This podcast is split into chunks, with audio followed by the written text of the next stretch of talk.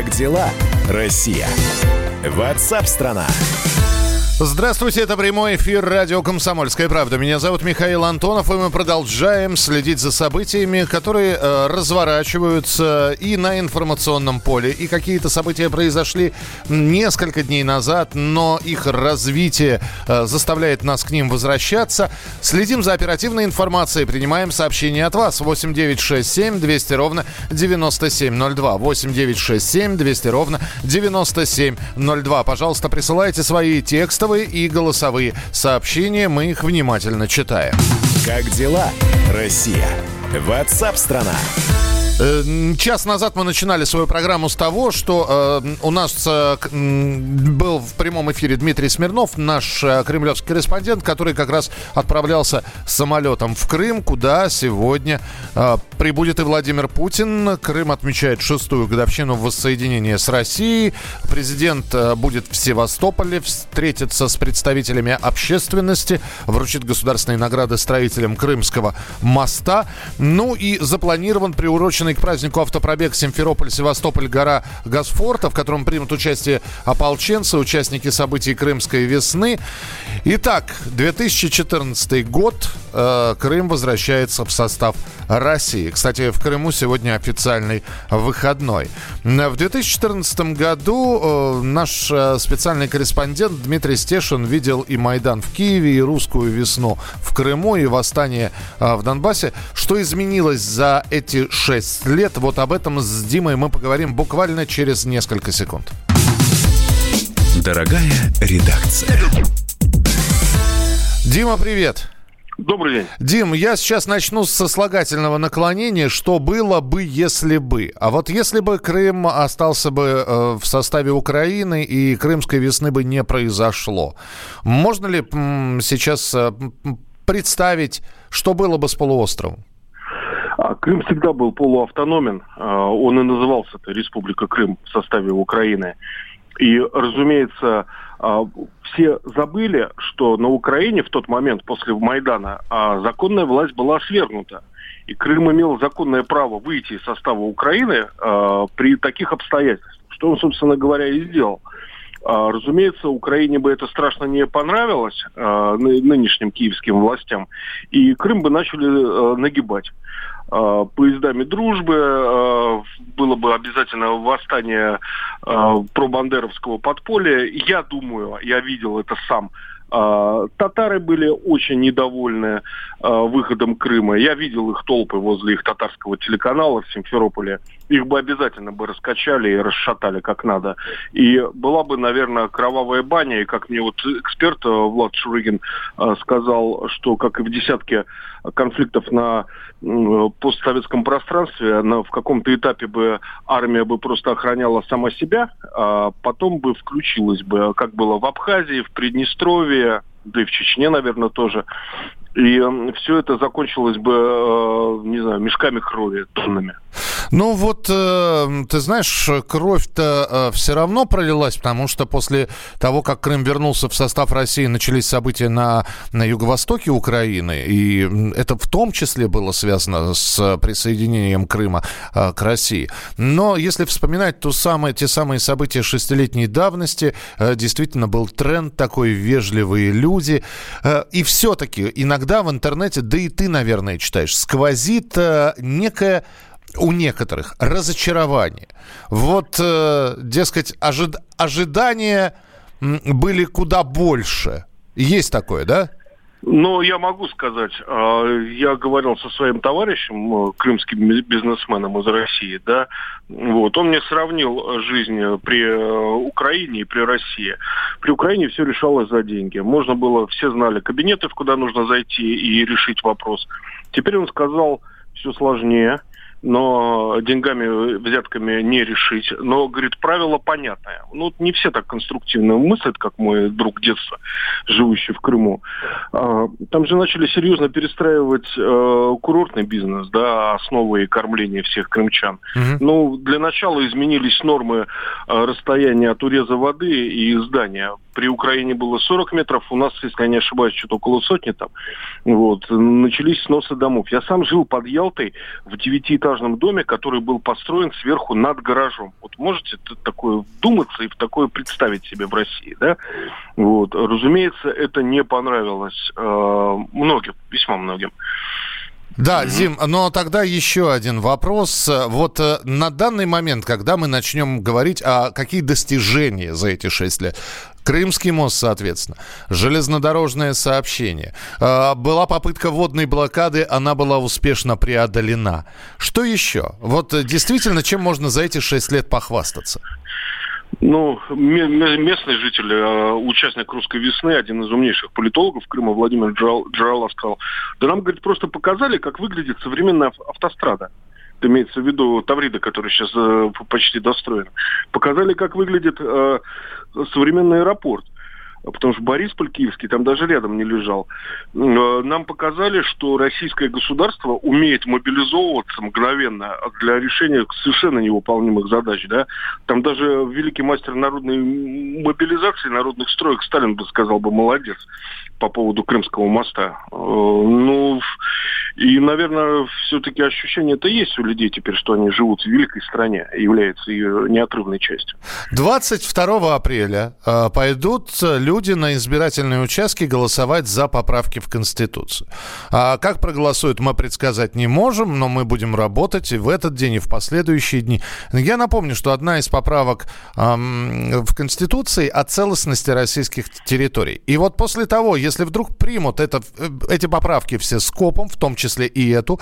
Э, после этого вопрос о крымчей, который периодически задают разным людям. Он будет снят с повестки?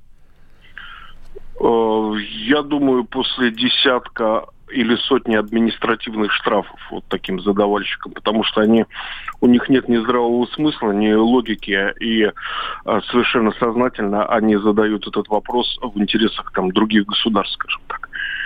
Принято, Дим, спасибо большое. Дмитрий, э, Дмитрий Смирнов, хотел сказать. Дмитрий Смирнов сейчас летит с Владимиром Путиным в Крым, а у нас Дмитрий Стешин, специальный корреспондент «Комсомольской правды», а, и его колонки на тему 2014 года, на тему шестилетней годовщины воссоединения Крыма с Россией. Можно прочитать на сайте «Комсомольской правды». Заходите, читайте, комментируйте. Мы же продолжим через несколько минут. Продолжим программу WhatsApp страна а, У нас Дарья Сламова в Турции. Турции. Э, и похоже, что она, она здесь вырвалась из карантина. И похоже, что вирус, коронавирус, преследует Даши, Дашу по пятам. В Турции зарегистрировали первую смерть от коронавируса, и Даша может теперь оказаться пленницей в этой стране, не имея возможности никуда выехать. Как там Даша, узнаем через несколько минут в программе WhatsApp страна. Оставайтесь с нами. Самой чистой воде. Глаза и ладони нет лучше нигде. И качается мост между мной и тобой. Разбуди меня поцелуем полыни и звезд. Я парю в этом танце пленительно в рост. И взрывается мост между мной и тобой. Навзничь упавшие, на смерть пропавшие. Нет стыда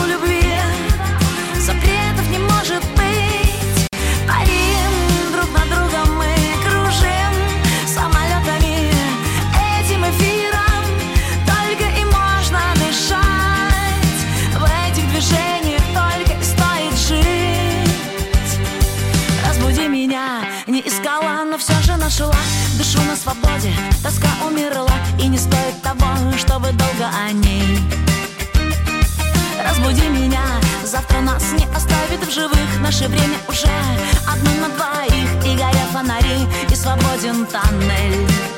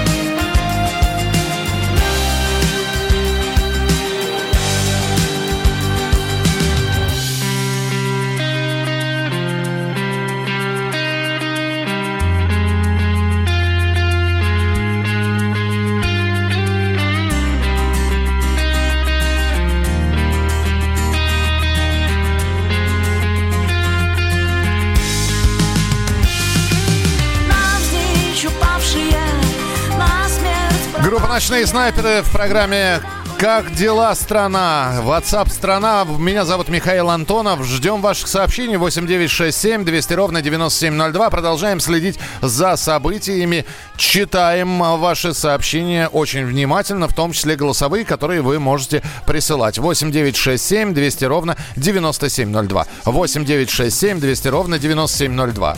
Как дела, Россия? WhatsApp страна. Я придумал такой сюжетный ход. Давайте я скажу некую чудовищную вещь. Это будет неудивительно. Скопление мигрантов – это не прогрессивная тема, не техническая, а стереотипная.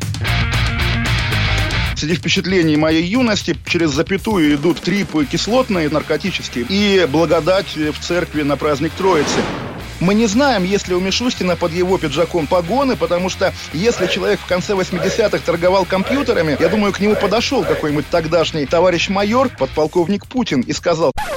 А вот тут вот уже Программа «Кашин-Голованов. Отдельная тема». По будням в 9 вечера по Москве.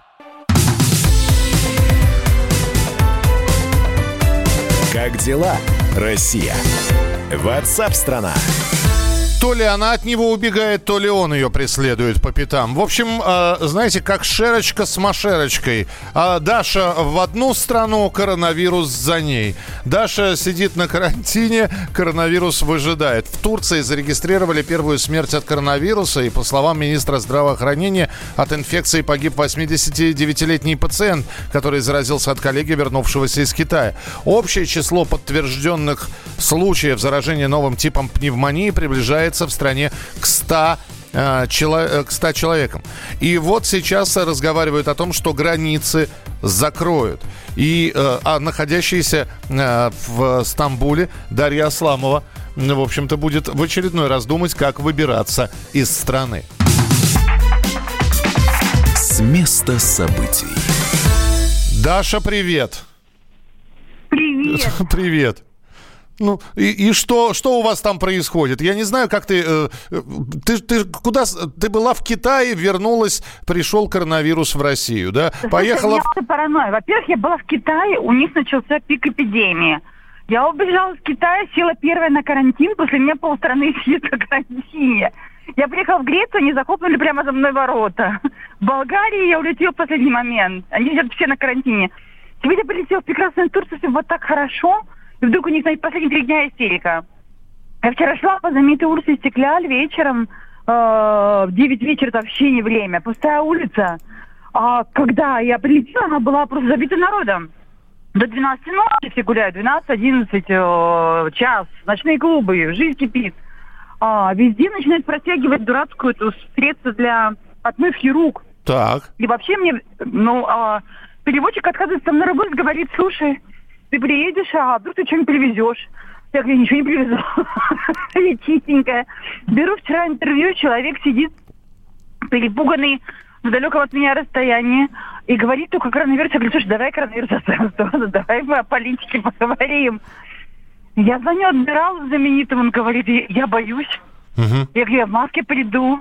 Так. Он говорит, я боюсь, а жена боится, все мы боимся. Я говорю, ребят, вы что, все с ума посходили? Вот это, в общем, какая-то паника. Встретила сейчас русских туристов на улице, говорю, ребята, а что вы не текаете никуда? Они говорят, да мы только прилетели, у нас отпуск был запланирован. Дайте хоть в море А а, будете- да, посмотреть. А? Дайте хоть в море посмотреть, говорят наши туристы. Куда вы нас отправляете? Нет, да? они говорят, а мы не знаем, что делать, у нас первый день отпуска, и вообще тут еще холодно, какое море. Не, ну по- пос- посмотреть его можно с берега. Даш, ты мне расскажи. Но ведь ты собиралась двигаться дальше куда-то. А сейчас такое ощущение... Да, но теперь ситуация такая, что а, люди, которые, которые сидят там, они вот, то есть я занес переводчику туда и говорю, на сирийскую границу, они говорят, а, вот сейчас из-за коронавируса все перекрывается, перекрываются там дороги, то есть ты прилетишь, и куда мы с тобой поедем? И потом, вот, типа, я боюсь тоже, типа, работать с кем-то. В общем, Какое-то как-то какое-то массовое сумасшествие. Я не знаю, как бы, что делать.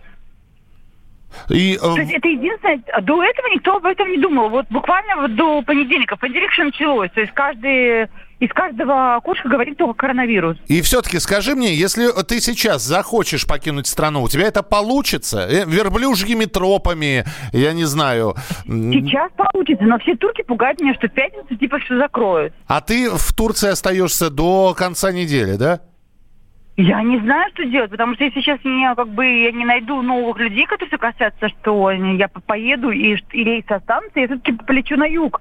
Ну, как я буду с него выбираться, потому что это, ну, не ближний свет, это лету полтора часа. И поэтому я как-то, я в растерянности, что делать. Даш, я почему спрашиваю, куда ты отправишься, чтобы предупредить всех, что к ним едет Асламова. На юг это куда? Да. Не говори куда, говори далеко, за куда дорогу, не надо. Все, ладно, хорошо. Лучше не говорить, да, лучше вообще ничего не говорить. Слушай, ну я правильно понял, э, уважаемая Дарья Михайловна, что тема обсуждения вообще сменилась в Турции, и сейчас тема номер один коронавирус, а политика отошла на второй план. Да вообще никто ни о чем не говорит. То есть э, мне приходится людей пинками загонять на эту тему, потому что они сразу начинают э, твердить об одном, я, я им, что называется, про Фому, они мне про Илюму. Поэтому я начинаю сворачивать, говорю, ребят, давайте перейдем все-таки на политику. Да, ты говоришь, ах, да, да, конечно, это очень важно. Российско, значит, турецкие отношения, блин. Ну вот коронавирус, и вот, блин, это какой-то кошмар. В общем, э, мы тогда ждем от тебя все-таки репортажей. Э, Юг, готовьтесь. А- Асламова собралась туда. Вот, Даш, спасибо тебе большое. собралась, ты собралась. То кто меня там никто не ждет. Но это, этого нет, Даш, мы, будем надеяться, что к концу недели все-таки, ну, во-первых, границы будут открыты, во-вторых, нам сегодня удалось с представителем МИДа Марией Захаровой поговорить, и есть же г- страны, которые вообще закрыли сообщения, туристы там сидят, но, в общем, МИД держит это все на контроле, по крайней мере, ты всегда сможешь найти в Стамбуле, я думаю, российское посольство, там помогут. Дарья Асламова была с нами на прямой связи на радио «Комсомольская правда». Ну и мы продолжаем говорить, да, к сожалению, э, коронавирус – это главные темы, которые есть э, на данный момент. Э, Каникулы объявят в российских школах с 23 марта по 12 апреля из-за угрозы распространения коронавируса. Об этом сегодня сообщил министр просвещения Российской Федерации Сергей Кравцов. Была, кстати, первая э, собрана рабочая группа по координации и взаимодействию с региональными управлениями образования. И Сергей Кравцов сказал, что школы сейчас работают. Это особо актуально для тех школьников, которые учатся в начальных классах, если по каким-то причинам родители не могут их оставить дома. Ну а в соответствии с учетом всех требований Роспотребнадзора школьников можно будет привести в школу. А, На границе Литвы, Литвы и Польши а- образовалась многокилометровая пробка. Это вот ограничение гранич, э, на границе действует. Водителям, которые желают проехать на польскую территорию, э, ждать приходится до 14 часов. И на европейских границах вот такая вот ситуация. Это касается автомобильных дорог, это касается пешеходных пропускных пунктов. В общем, ситуа- э, ситуация нестабильная. Все-таки коронавирус пугает очень и очень многих. Мы продолжим через несколько минут ваше сообщение. Спасибо, что их присылаете. Читаем внимательно. Э, Герман Греф рассказал о самом жестком сценарии кризиса в России. А не будем забывать, что помимо коронавируса есть еще и банковский кризис. Сегодня доллар неожиданно скакнул до 79 рублей за 1 доллар. Потом, правда, вот этот вот скачок был отыгран. Вот к чему приведут эти качели, мы обязательно поговорим. Финансовые, экономические качели. Поговорим через несколько минут. Оставайтесь с нами. Ты проживаешь чью-то жизнь. Ты взял чужие имена А раньше просто был инкогнито.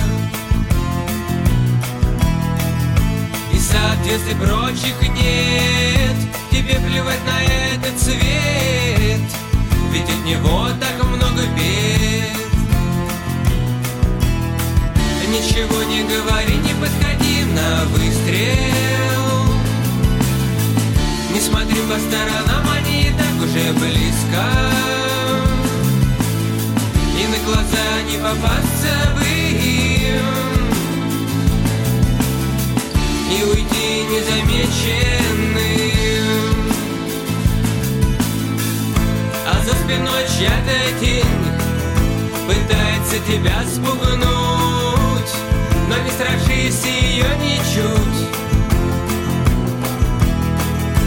Ты отряхнешь ее с плеча Под цепь объятий горяча. Она потухнет, как свеча. Ничего не говори, не подходи на выстрел.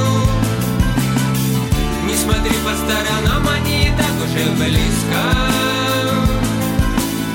И на глаза не попасться бы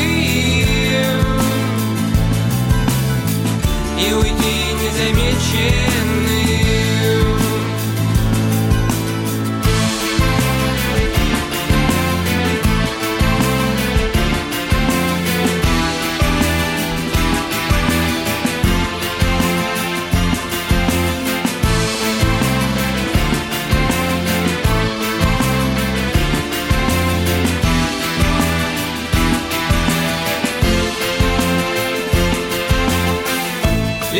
Ближе подойти Как стены пятятся назад Их отрешенный губит взгляд. И ветер будет хоровод Закручивая в пьяный смерч Когда игра не стоит свеч. Ничего не говори, не подходи на выстрел смотри по сторонам, они и так уже близко. И на глаза не попасться бы им. И уйти незамеченным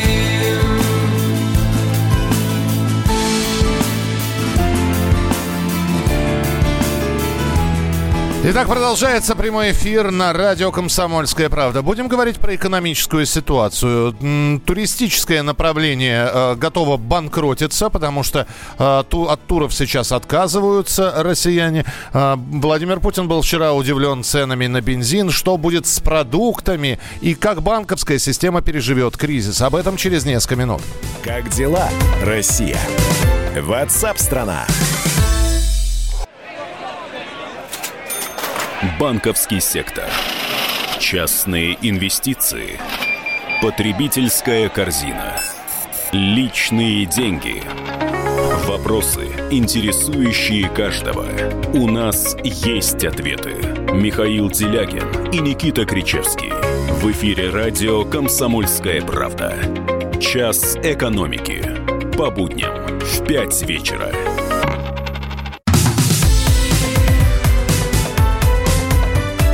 Как дела, Россия? Ватсап-страна! Мы продолжаем прямой эфир. Меня зовут Михаил Антонов. WhatsApp, страна, как дела Россия? Сразу на двух языках мы спрашиваем, потому что не только про Россию говорим. И, кстати, новости, я не знаю, насколько они хорошие. Кто-то сейчас потрет руки ладошку о ладошку и скажет, ну и ладно, не нужно было нам этого иностранного конкурса. Евровидение отменят. Э, Ну, по крайней мере, сеть так сообщает один из израильских телеканалов. Так вот, э, международный музыкальный конкурс Евровидения 2020 будет отменен на фоне пандемии коронавируса, сообщает твиттер израильской корпорации телерадиовещания КАН. Официального подтверждения этой информации нет. Мы попробуем, э, я думаю, что уже в следующей части программы WhatsApp страна поговорить со специалистами, а кто мешает конкурс провести дистанционно. Ну, например, каждый представитель страны выступает из своей студии, а зрители голосуют. Возможно ли это сделать? Но новые реалии, новые форматы должны придумать, наверное. Либо будет отменен конкурс и перенесен, может, перенесен попозже, может быть, на следующий год. В любом случае, мы следим за развитием событий. Как дела, Россия? Ватсап-страна! Ну а сейчас про экономику. Герман Греф рассказал о самом жестком сценарии кризиса в России. Глава Сбербанка отметил, что наиболее стрессовый вариант предполагает падение цены на нефть до 20 долларов за баррель, снижение курса рубля до 100 рублей за доллар, а также некоторые макроэкономические сдвиги. Ну и Герман Греф заключил, что кризис из-за коронавируса оказался более глубоким, чем он казался сначала, но все страны включились в борьбу с его последствиями. Но, опять же, пугает ли нас тот кризис, который в этом году? Ну вот вырос сейчас доллар до 73-74 рублей. Кто-то скажет, слушайте, я на своем веку три уже экономических полномасштабных кризиса пережил и не такое видел. На прямой связи со студией экономический обозреватель «Комсомольской правды» Дмитрий Казуров. Дорогая редакция. Дима, привет. Привет. Так, так ли все страшно, скажи мне? Ну, Ге- Ну, Ге- Герман Греф, всё конечно, как, как писатель-фантаст описал, что будет, если все будет плохо. Ну, это на самом деле отчасти его работа, потому что сейчас все специалисты, все экономисты, все люди, которые непосредственно связаны с финансовым сектором, кормятся прогнозами, потому что что будет, непонятно. Есть негативный сценарий, есть положительный сценарий, но кому-кому, а Герману Грефу не занимать какого-то опыта в прогнозировании, в переживании кризисов. Он же был у нас министром экономического развития довольно долгое время. В том числе на его долю пришлось, а, пришелся кризис 2014 года, когда тоже были довольно серьезные последствия для страны.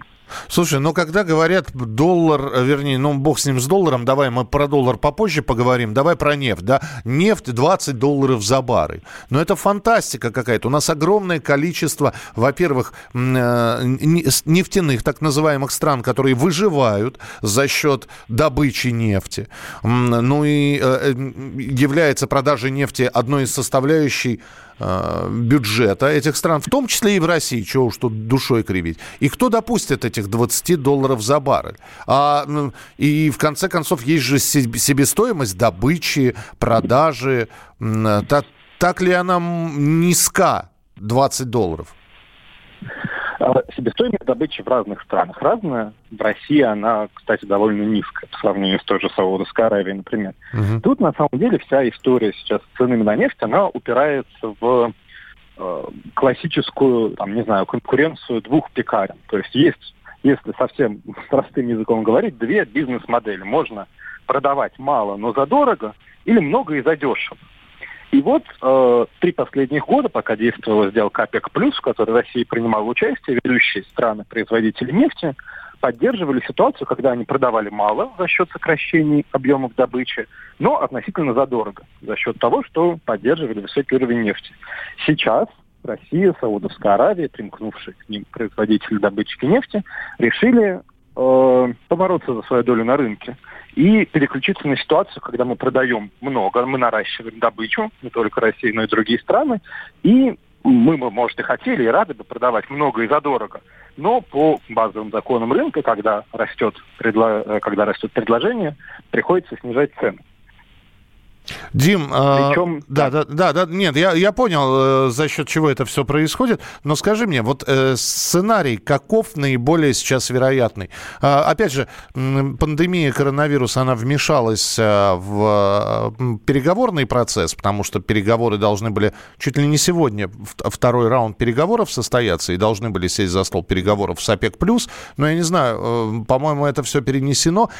Насколько долго все это продлится? И сможем ли Россия, ОПЕК, Саудиты договориться между собой? Я думаю, что э, ну вот твой вопрос, Миша, он на, на два, да, как бы распадается. Как долго все продлится и сможем ли мы договориться? Договориться, отвечая на вторую часть вопроса, я думаю, мы всегда сможем, потому что в конце концов с той же Саудовской Аравией интересы у нас примерно общие. Мы заинтересованы в в первую очередь стабильных ценах на нефть. Да, цена это на самом деле понятие относительное. И даже если нефть будет стоить э, 20 или 30 долларов в продолжительное время, это для нас, для нашей страны, для бюджета намного лучше, чем резкие скачки, которые мы наблюдаем последние недели, последние месяцы, когда непонятно чего ждать. Поэтому тут, я думаю, рано или поздно какой-то консенсус будет найден. И та торговая нефтяная война, как ее уже окрестили, она так или иначе уляжется.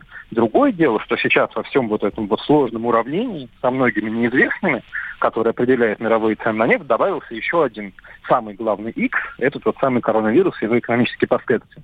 Потому что он сейчас очень серьезно тормозит развитие всей мировой экономики, аналитики ведущие предсказывают мировую рецессию, то есть мировое снижение темпов экономического роста впервые за последние годы из-за коронавируса.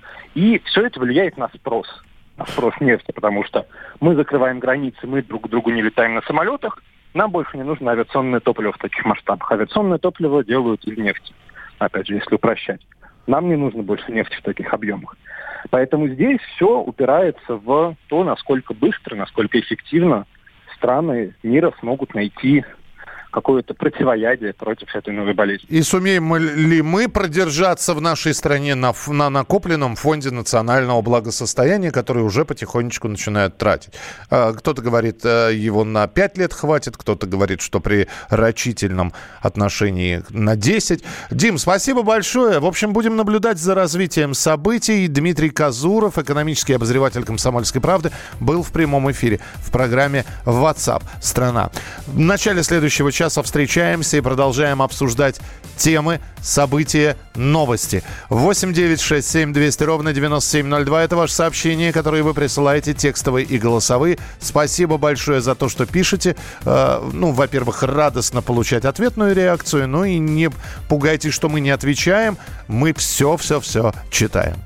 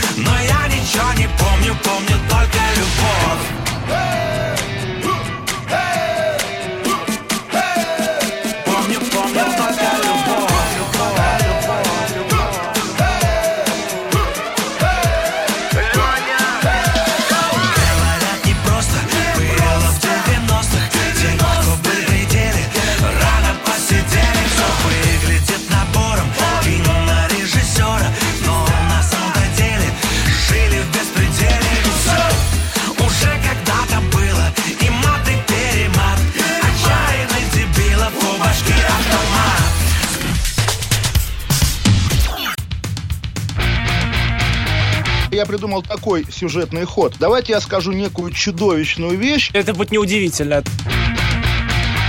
Скопление мигрантов – это не прогрессивная тема, не техническая, а стереотипная. Среди впечатлений моей юности через запятую идут трипы кислотные, наркотические, и благодать в церкви на праздник Троицы. Мы не знаем, есть ли у Мишустина под его пиджаком погоны, потому что если человек в конце 80-х торговал компьютерами, я думаю, к нему подошел какой-нибудь тогдашний товарищ майор, подполковник Путин, и сказал... А вот тут вот уже Программа Кашин-Голованов «Отдельная тема». По будням в 9 вечера по Москве.